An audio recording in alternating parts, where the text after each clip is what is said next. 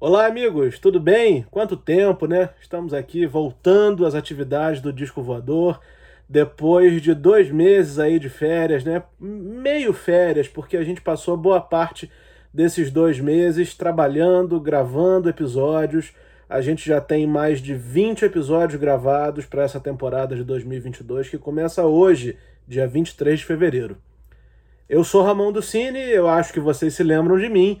E a gente vai dar início hoje à terceira temporada de entrevistas do podcast Disco Voador, com muitas novidades, formatos diferentes, perguntas diferentes, né? assuntos diferentes, e com aquela intenção da gente fazer sempre duas entrevistas por semana, sempre às quartas e domingos, às 19 horas. Segue a gente aqui no YouTube, se você estiver ouvindo no streaming, dê lá suas cinco estrelinhas para a gente poder continuar distribuindo nosso conteúdo para quem ainda não nos conhece, né? Isso é muito importante para a gente poder continuar. O nosso convidado de hoje é ninguém menos que Elmir Deodato. Elmir Deodato está voando no disco voador comigo, diretamente de Jacksonville, na Flórida. Ele deu uma entrevista aguardada, esperada. A gente tentou muitas vezes, muitas idas e vindas, mas finalmente deu certo a nossa conversa com Elmir Deodato, que contou desde lá de trás, desde os catedráticos, desde o Clube da Esquina, que ele participou, né? Ele tocou no disco Clube da Esquina, pouca gente sabe, mas ele falou também sobre isso e deu uma ênfase no seu disco de 1973, aquele que tem o Also Sprach Zarathustra, né? Que vendeu 5 milhões de discos só nos Estados Unidos. Bom, voando com a gente, Elmir Deodato. Vamos lá. Bom, eu quero começar dizendo, Elmir, que é um grande prazer conversar com você. Eu fico feliz de ter, de ter você aqui participando do podcast. Muito obrigado mesmo. Ah, bom, o prazer é meu, porque eu estou aqui, você está aí, então nós temos um prazer duplo. Isso aí. Eu queria começar perguntando a você o seguinte: da mesma forma que eu sou um fã seu, de quem que o Elmir Deodato é fã? Eu comecei com, com era fã do Sivuca, lembra do Sivuca? Claro.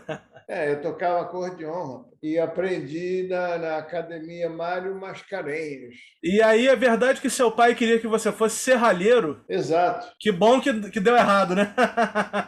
Ah, ainda bem, porque ferro não canta e nem toca. E você começou a fazer arranjos com 17 anos, foi isso? Foi o primeiro trabalho de arranjo que eu fiz, foi para Copacabana Discos. E eu fiz arranjos para diversas pessoas. E deu para botar pelo menos uns, umas oito músicas no disco. Então eu fiz um arranjo mais comprido. Né? E, você, e você se lembra de ter participado em 1964 do disco A Nova Dimensão do Samba, do Wilson Simonal? Você fez os arranjos para esse disco? Olha, teve um disco com esse um nome assim, mais ou menos. Agora não sei se era do Wilson Simonal, não. Mas você chegou a trabalhar com ele, né? Em outros momentos. Poxa, fiz muitos discos com eles, lógico. Eu me lembro que a gente, às vezes, tinha que fazer coisas na televisão e eu ia para lá e sentava no piano e mandava ver. E como é que foi a gravação do Inútil Paisagem, o seu primeiro disco, assim, sob seu nome? Ah, é, eu gravei ela, mas era uma música meio inútil e eu deixei para lá. Eu tentava encontrar, abrir a janela para ver se tinha alguma coisa na paisagem. Não tinha nada eu fechava a janela e por isso que chegou de passagem.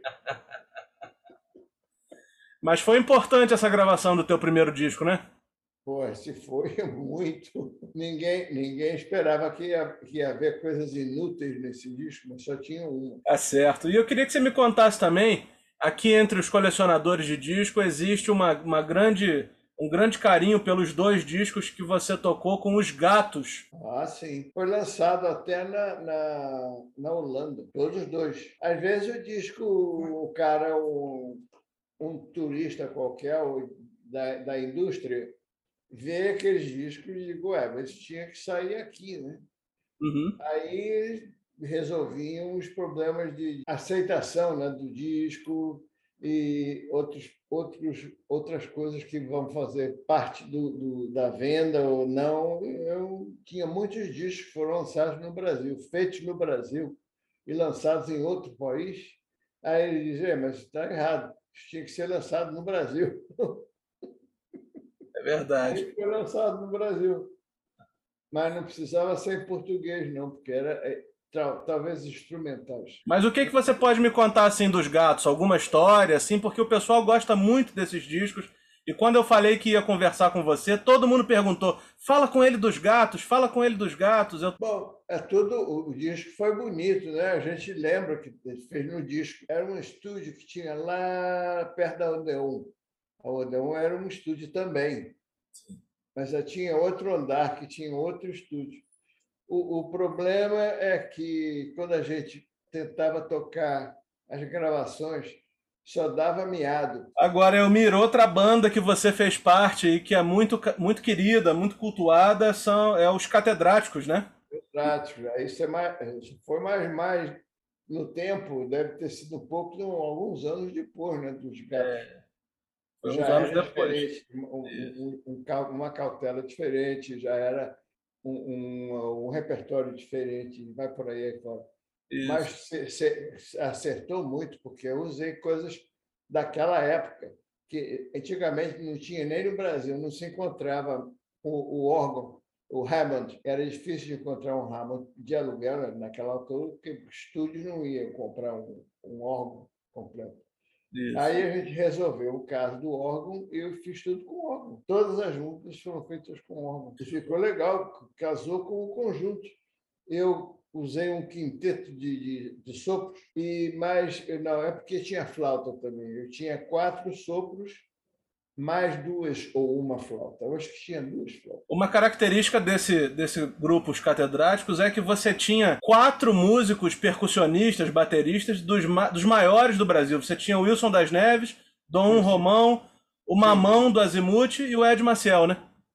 Rubem Bassini, que faleceu em Nova York. Faltava, faltava um outro conjunto contrário, né, que não tinha. E aí, em 1967, você foi para os Estados Unidos, né? E já foi gravando com pesos pesados como Sinatra, Roberta Fleck, Aretha Franklin. É, aquilo vem com o tempo, né? Os caras escutam um disco que eu fiz e dizem, ah, você que fez esse disco? Eu digo, sim. E como é que foi gravar com Sinatra? Gravar com Sinatra, bom, o resultado veio mais tarde, porque a filha dele escreveu um livro sobre ele, né? E diz que ele ficou impressionado com, com a minha categoria, porque eu, eu baseei todo todo o meu trabalho de arranjo em arranjadores americanos, né? Eu, eu fiquei muito satisfeito, né, quando ele falou e revelou para ela uma coisa assim, eu não sabia que ele sabia disso, ele sabia, pronto. E eu fiz arranjos sérios, porque para ele tinha que ser sério, né? Senão ele senão ele, ele ia, ia cantar rouco, aí ficava horrível. E o que, que você sentiu mais diferença do, entre as gravações e o trabalho no Brasil com o trabalho nos Estados Unidos daquela época? O equipamento era equipamento melhor, né? sempre, né?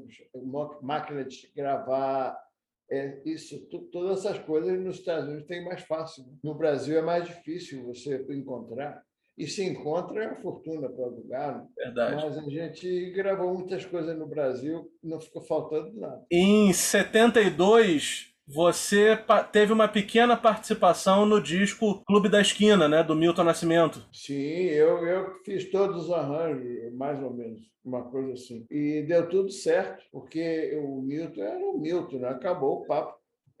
o que ele cantava, cantava, e eu não vou tentar nem cantar como ele, né? é. nunca tentei. É, eu fiz vários discos com ele. Inclusive, trouxe ele para os Estados Unidos para gravar nos Estados Unidos, para a CTI, Sim. que é o Creditário, a companhia do Creditário. E a gente cantou e eu fiz umas coisas diferentes lá, porque lá os músicos têm melhores equipamentos, têm melhores instrumentos, tudo a começar pelo arco de cordas, né? para tocar violinos, violas, chelos, violoncelos e contrabaixo. Até isso a qualidade era melhor? Até o arco do violino era melhor? Ah, lógico, né? Quando, quando a gente fala do instrumento, você fala da construção dele. Geralmente é instrumentos caros, que no Brasil jamais vai ser possível comprar, né? Uhum. Nem no Brasil, nem às vezes fora, porque custa uma fortuna. Vão bater na alfândega e eles vão querer cobrar taxa. Né? E também em 1972 você gravou o seu disco Percepção, né? Tá fazendo 50 anos. Percepção, catedrático. Como é que foi também há 50 anos, em 1972, no final de 72, você entrou em estúdio para gravar o Prelude? Prelude, exatamente. Eu não me lembro, porque eu fiz tanto disco, acho que eu já não me lembro mais. O Prelude. É. E falando especificamente do Prelude, nesse disco você tem uma ficha técnica incrível, né? Você tem Ron Carter, Billy Cobham. Ah, desculpe, lógico, isso é Prelude. Prelude é o, é o meu primeiro disco de qualidade feito nos Estados Unidos no estúdio do Rudy Van Gelder. Sim. O melhor estúdio dos Estados Unidos naquela época, exceto os, estúdios da Califórnia. Aí já não, não posso competir. Uhum. Porque lá já tinham os melhores, as melhores verbas né, para construir um estúdio, especialmente por causa dos filmes. Né? E o estúdio do Rudy Van Gelder era em Nova York, era isso? Era o melhor, um dos melhores do país. Mas era em Nova York? Era em Nova York. É, Nova Jersey, desculpa. Nova Jersey. Logo depois da ponte, era pertinho de Manhattan. E aí nesse disco você tem Ron Carter, você tem Billy Cobham, Stanley Clarke e o brasileiro lendário Ayrton Moreira, né, na percussão. É, no, no, num dos discos, acho que foi, já um, um disco mais tarde. O, o, o, o Ayrton tocava mais, no, no meus discos, acho que ele tocou mais bateria. Sim. Ele, ele, era muito bom de bateria, era um dos Sim. melhores de bateria que existia também. Agora, esse disco vendeu mais de 5 milhões de cópias nos Estados Unidos por conta da versão que você gravou do Alços Praxes Zaratustra, né? Isso, foi a coisa mais, mais bem vendida. E de onde veio a ideia de você fazer uma versão para essa música? Eu, eu, quando às vezes estava com muito sono, estava quase dormindo. É porque alguma coisa estava trabalhando dentro da minha cabeça. Eu não, não podia. De repente, eu cismei que tinha que acordar, botar o disco na vitrola e tocar no piano. E já ficava com algumas ideias, eu escrevia num pedacinho de papel. No dia seguinte, acordava cedo e escutar e fazer um arranjo. Essa, essa versão tem muita, tem muita influência da soul music, né? Aquela sai, sai bastante da versão original. É uma coisa incrível. Lógico, porque é, tinha, tinha que ser uma adaptação. Né? Agora, nesse disco também, você tem uma, uma nova gravação né, do Carly e Carole, que foi feita em homenagem a Carly Simon e Carole King, né? Isso. Você chegou a conviver com elas? Por que que fez essa música? Raramente. Não, não convivia com elas. Eu poderia, mas nunca deu certo. Agora, Elmir, nessa época, você se lembra de algum, de algum artista, de algum disco que, que tinha, tava te influenciando nessa sonoridade? Quem eu ouvia mais era eu, né? Porque eu tinha que checar meus discos. Agora, falando ainda um pouquinho do Prelude, tá, tá quase fazendo 50 anos que ele saiu, né? Por que, que você acha que esse é o, o teu disco que vendeu mais? Como é, como é que um disco é mais velho que eu? Pois é. é verdade. Alguma mágica que você fez aí? Eu não fiz mágica, nunca fiz mágica nenhuma. Por que, que você acha que esse disco ficou tão cultuado? Por que, que você acha que esse disco vive esses 50 anos assim, sempre lembrado? Olha, eu acho que o principal, a principal música do disco foi o Odisseia do Espaço. Mas por que, que você acha que 50 anos depois ainda esse disco ainda é lembrado, as pessoas ainda compram esse disco? Ah, porque vendeu muito mais do que eu esperava. Né? E aí, no, no, no, mesmo ano de 73, você gravou um disco incrível com o Donato, né? Com o João Donato. Ah, Donato Deodato, é por causa é.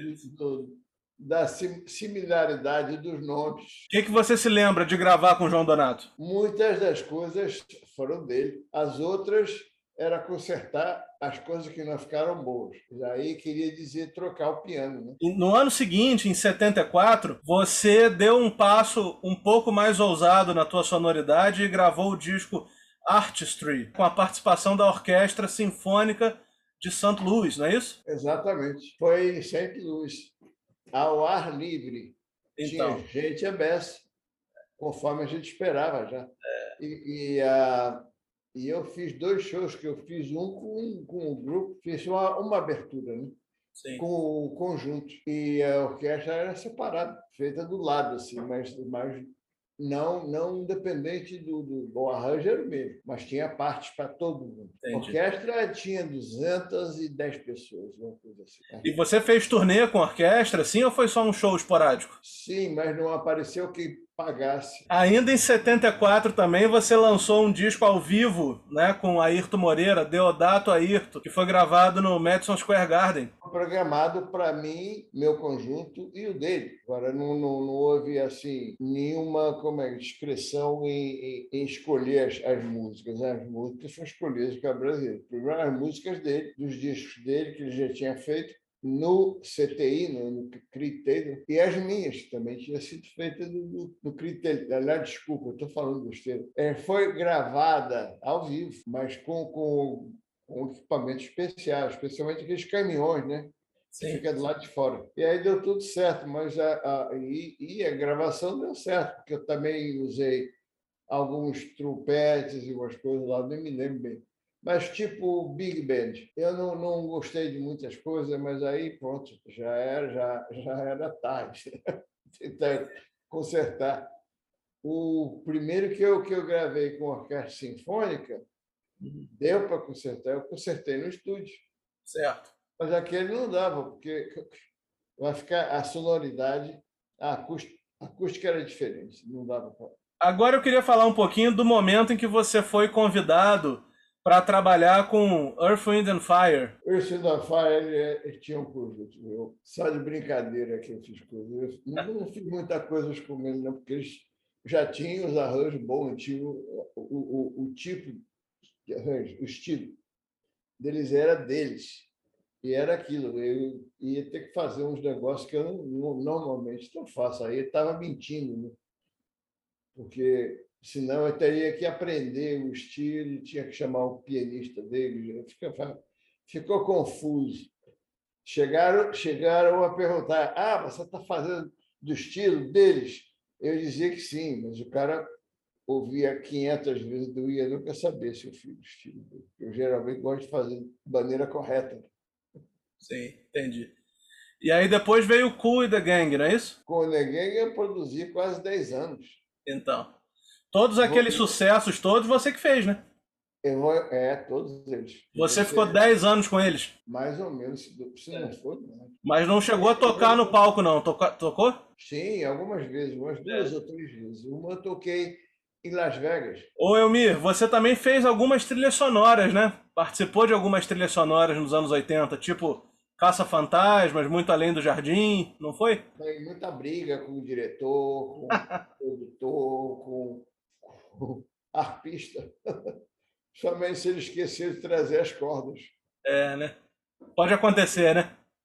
Pode acontecer. Como é que você foi parar para trabalhar com a Bjork? Vários discos, mais, é. mais de dois. Todos venderam muito bem e ela ficou conhecida por causa dos discos que eu fiz é. com ela. O cara, no, no, o arranjador que fez os, os, os shows dela, os lugares que ela tocava não eram muito grandes, não mas estava é, bem, ela cantava a beça e dançava o que ela do, do, jeito que ela gostava. Você sabe que a, a Bjork ela é da Islândia, né?